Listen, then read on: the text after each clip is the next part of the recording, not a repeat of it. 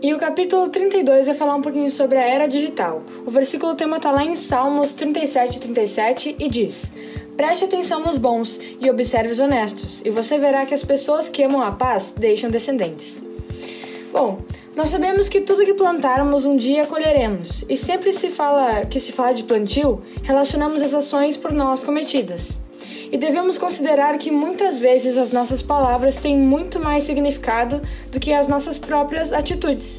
E se tratando de futuro, a gente que a gente esteja atento a três aspectos importantes sobre a nossa fala. O primeiro, toda palavra proferida nos dará um retorno. O segundo, o tudo que falamos é ouvido tanto por anjos quanto por demônios. E o terceiro, quando compartilhamos sonhos, precisamos cuidar com quem compartilhamos. Primeiramente, é necessário que compreendamos a importância e a gravidade de tudo que falamos.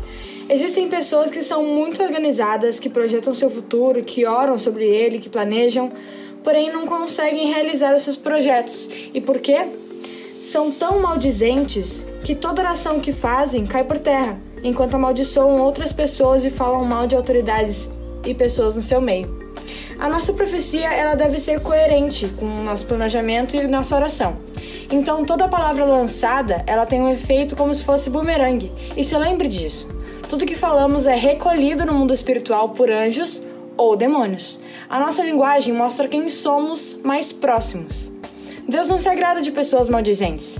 Então, que sejamos abençoadores. E por último, saibamos que quando é o momento de compartilharmos nossos projetos pessoais e com quem fazer isso.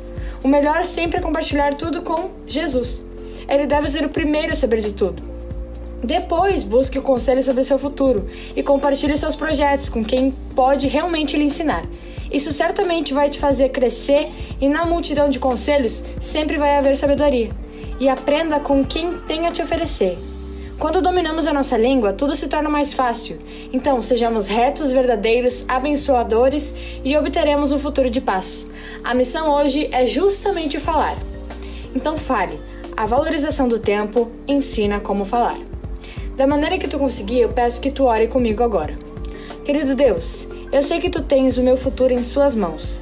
Eu oro neste dia para que minhas palavras construam um futuro melhor. Em nome de Jesus, amém.